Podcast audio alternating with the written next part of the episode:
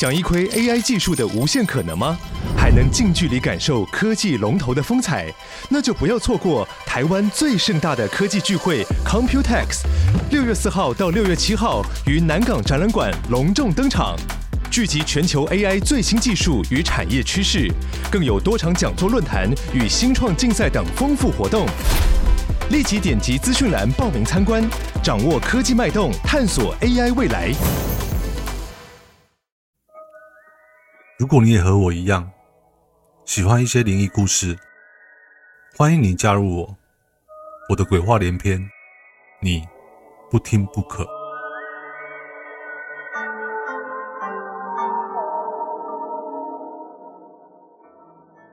阳明山上的仰德大道是阳明山上最重要的对外交通干道，也是从台北市上阳明山的必经道路。但由于山区道路蜿蜒，死角很多，而且坡度蛮大的，也因此车祸事件频传。仰德大道一段到四段，全长大概六点四公里，全程有许多弯道，还有长坡道。可能也是这边有着一间北台湾海拔最高的学府——文化大学的关系，所以发生的意外事故中，大概有七成伤者是年纪约十八到二十五岁年轻人。曾经有一名文化大学的教官说过。仰德大道是用文化学生的尸骨铺成的，由此可见仰德大道的恐怖程度。网络上更是流传着一个二六零公车的都市传说。传说如果在午夜十二点时，会有一台黑色二六零公车出现在仰德大道，而且这台车的里面并不会开灯，里面的司机跟乘客都是面无表情、死气沉沉的。最恐怖的是，这台二六零公车每个站牌都会停。就算没有人在站牌处等，也会停，因为这台公车并不是要给人搭的。不过，关于这个都市传说，其实有个有趣的后记，等到节目的结尾，不可再来跟各位分享哦。另外，等等开头的第一则故事，树上的军装鬼影，是来自于童言鬼语的授权，在这边不可以非常感谢彤彤的帮忙。下面不可以有附上童言鬼语的 YT 频道连结哦。喜欢听鬼故事的各位，也可以去听看看哦。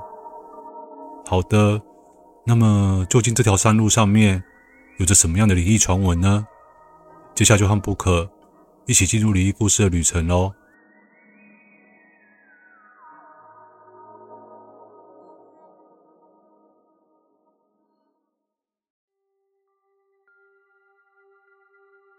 故事一：树上的军装鬼影。我对阳明山的仰德大道印象很深刻。我记得那个时候我才二十岁出头，当时跟朋友骑摩托车要去夜游。我们那次是四台车，八个人，一路上大家骑在路上都嘻嘻哈哈，蛮高兴的。就在我们骑到仰德大道时，在车子缓慢的上山过程中，我那时候总觉得树上好像有人在看我们的感觉，而且不管我们骑到哪一个路段，那个被看的感觉。一直都陪伴在我们的周围。我们这一行人里面，除了我的体质是敏感体质，我还有一个朋友也是跟我一样的。我这边都先暂称他为小许。小许就骑到旁边跟我讲说：“哎，你有没有看到一个东西呀？”我回说：“有啊，可是光线其实蛮暗的，我也不太确定哎。”补充说明一下。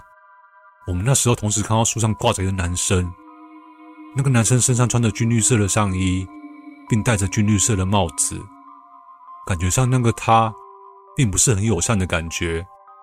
那时候我真的很怕他会突然跳下来。我们两个讨论完这件事后，我看小许的神情，感觉他比我还要更紧张害怕。不过我们依旧照着原本的计划，一路往夜游的目的地出发。后续到了夜游目的地之后，就在我们准备下车时，小许突然对着大家喊着说：“快，赶快上车，赶快上车啊！”大家一头雾水的，不知道发生什么事了。小许惊恐的看着我，并伸出手指指着我后面说：“你看你后面，你看你后面啊！”我猛然一转头，发现到刚刚在树上的那个军装男生，不知道何时已经从树上下来了。然后他就站在离我们一段距离的地方，用着不怀好意的眼神，静静地看着我们。我那时候一看到这个情况，全身当下马上抖了一大下，脑中瞬间一片空白，直接大吼着说：“要大家通通上车，赶快走！”我觉得他要跟过来了。其他人虽然不知道发生什么事，但那时看我们两个人那个崩溃的模样，也就不管三七二十一的骑车往回程出发了。但是恐怖的事情来了，那一个灵体竟然就随后一路跟着上来。恐怖的地方是，那个他竟然是用着两只手在跑的，身体是呈现没有下半身，只有上半身的状态。然后我要看他头上那个脖子，呈现出一个很恶心的往后仰的姿势，就像用着半个身体追着我们。我一路上都在尖叫，催促的同学说：“快一点，再骑快一点，尽量快一点啊，快点！”事后好不容易，我们终于到了山下，而那个他。也不知道什么时候消失不见的。我们惊魂未定的找了个泡沫红茶店，坐着压惊休息一下。当时发生的事情，很多人是没有看到的，所以他们不知道我们两个为什么那么紧张跟害怕。当我们把所看到的情况一五一十的跟他们说完的时候，朋友们也被我们叙述的情况吓到快闪尿了。就在这件事过两年后，那时我一个朋友。他们在阳明山仰德大道那边有工程要施工，所以他们那边有个大哥，那时候是先住在工程地点附近，方便建工。我记得有一次我在回顾这个故事给那个大哥知道的时候，那个大哥回我说，他也看过好几次。他说那个灵体很凶，遇到我记得要赶快跑。大哥还说，当时他住在那边的时候，某天半夜时突然有人去敲门。还故意跟他说：“我是某某人，你开门，我有事情要找你。”重点是那时候三更半夜的，谁会那么晚来敲门啊？而且当时敲门说的那个人的名字，是他一个朋友的名字，而他那个朋友早就在前几年就已经往生了。所以当时敲门的那个他，究竟是谁呢？故事二。仰德大道红衣婆婆，这件事是发生在二十几年前。那时候我正就读于阳明山上的大学，因为刚进入一个陌生的环境，对于许多人事物还适应不来。于是我便养成了一个无论在什么时候，像是清晨或是深夜时分时，我都会悠闲的一个人骑着车，然后上山去闲晃的习惯。久而久之，整条山路便被我熟悉的像是自家后院般的自在。但有一件事情困扰了我许久。当时在那个山路的某个深夜里，我究竟是看到了什么呢？接下来就让我娓娓道来这个故事吧。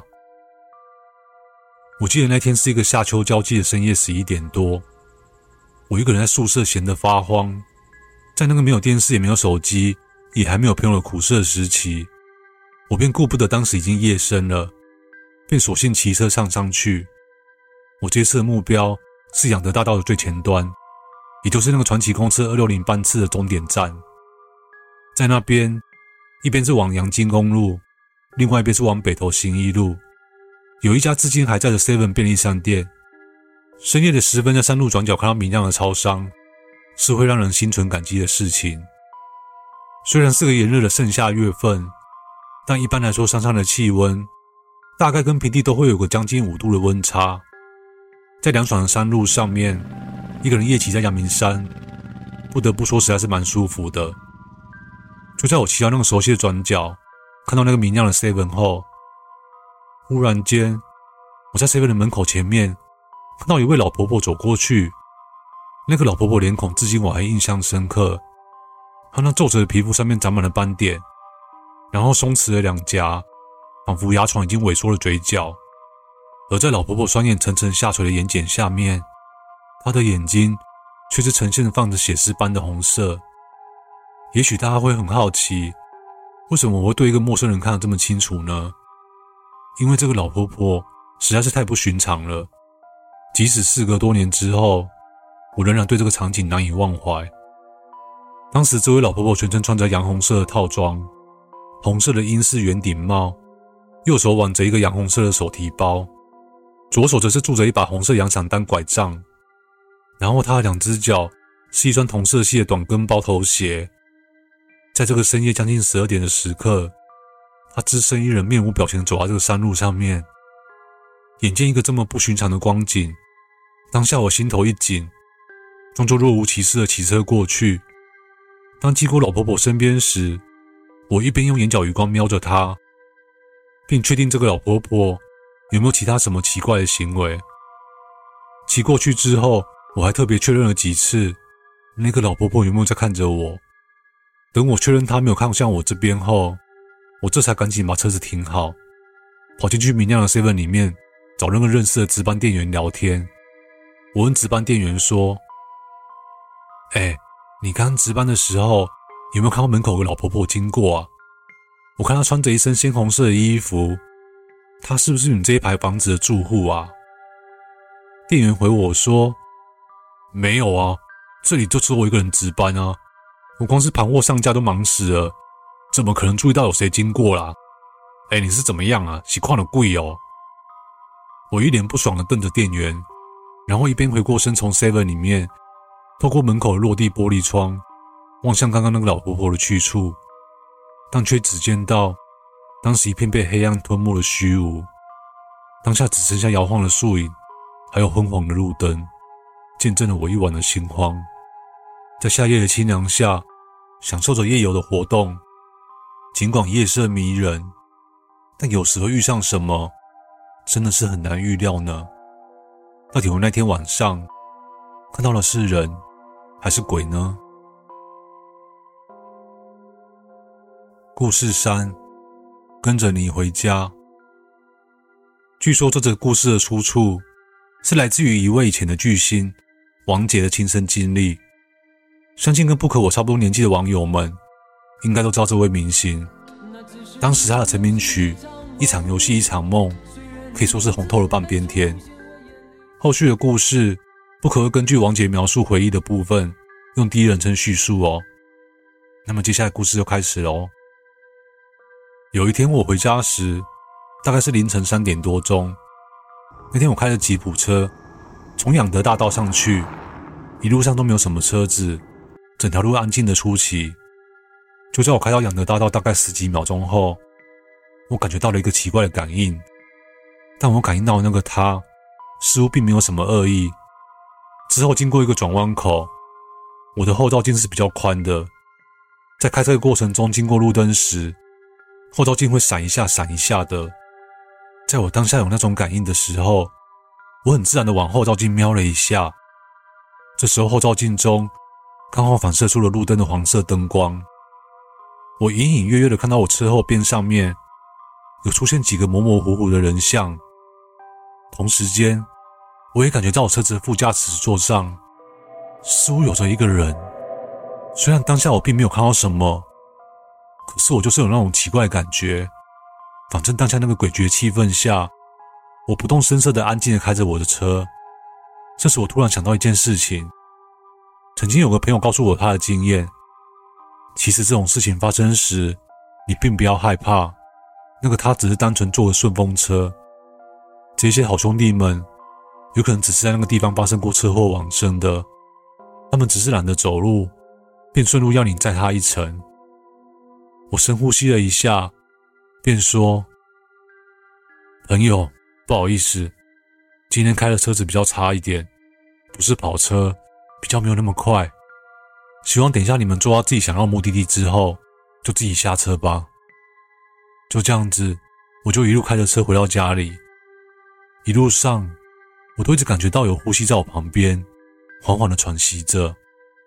就在我回到家那两天左右的时间，在家里面便开始陆续出现了一些怪声音。这个时候，我又想到一个朋友他讲的，我让朋友说。当这种情形发生，你要告诉他，你不要跟我回家，我只能载你到这边下车为止。你如果没有讲这句话，他就会跟着你回家，而且你要出门时，他也会跟着你出门。后续到了第三天、第四天，我们家里仍然持续会有些怪声音出来。那时候我老婆刚生小孩子，某天我隐约突然听到有个奇怪的咔咔咔。的声音，听声音似乎是个老太婆发出的。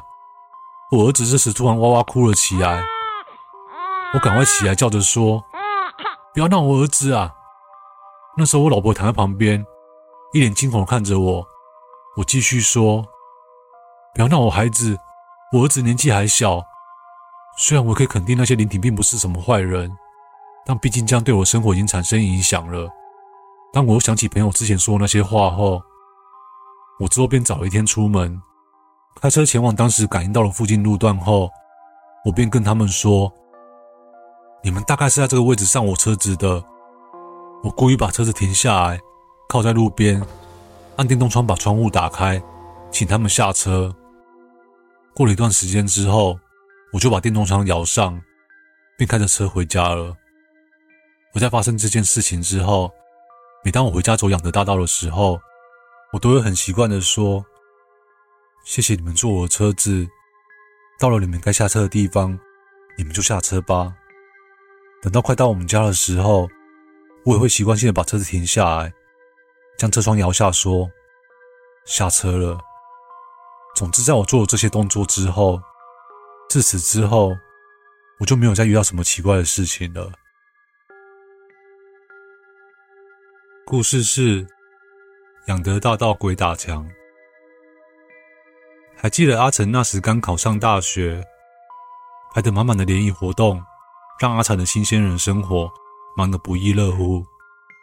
那一天是一个小型的联谊活动，我们班的女生和几个化工系男生，一共大概九个人，骑着五辆摩托车，约好一起去阳明山夜游。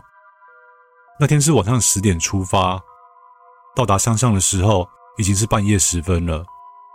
我们一群年轻人凑在一块。吹着冷风，看着夜景，开开心心的玩到要下山的时候，大概已经是凌晨两点多了。我们一行人五辆摩托车骑在养德大道上面，这时我突然心中一阵发冷，一股不祥的预感涌上心头。我看看四周的环境，阴森的树林带着浓浓的鬼魅气氛，让我突然想到半夜不能看书的忌讳。才刚想起这个念头，当下。我眼前就出现一道绿光，跟一阵白影一闪而过。当下我快吓死了，便问了在我的男同学小许：“哎哎，你有没有看到什么怪东西啊？”小许回头看着我，并骂了我一句：“神经病哦，你喜欢笑哦。”我按捺着不安的心情，只叫小许车子骑快一点，赶紧到大家说好地点会面。凌晨两点四十七分。大家一起准时的在集合地点碰头了，唯独小胖一人迟迟不见踪影。我们大伙等了又等，一直等到快五点时，才见到小胖一脸惨白的仓皇前来。后来在小胖的口述下，才知道他刚刚遇到鬼打墙事件。小胖说：“那时我骑在阿成和小许后面，可是很奇怪，好像有个白影在我眼前一晃而过。”接着阿成和小许他们就不见了，然后我想或许是我眼花了吧，于是我就加足油门，打算赶上阿成他们。但很奇怪的，我骑了好久，仍然不见你们的车影，我还是继续骑着。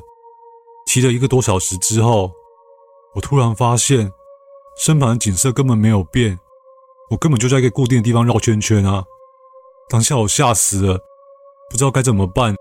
只好继续骑着，可是就在此时，那个白影又出现了。不同的是，这次不再是一晃而过，反而变成是我眼前晃来晃去的，而且那个白影的尾端还拖着阴森的绿光。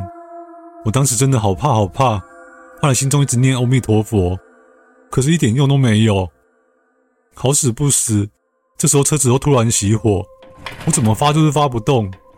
但是我心里默念想着，我今天会不会就这样挂掉啊？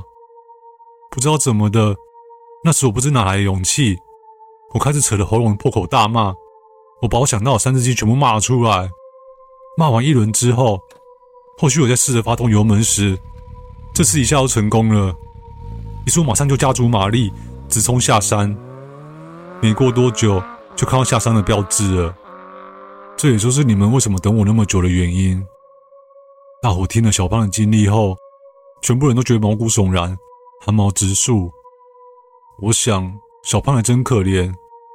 或许是因为他没嫁人的关系，所以好兄弟才能那么容易坐上他的车子，和他捣蛋吧。不过这也证明，那时我看到的白影和绿光，真的是确确实实存在着。故事说完了。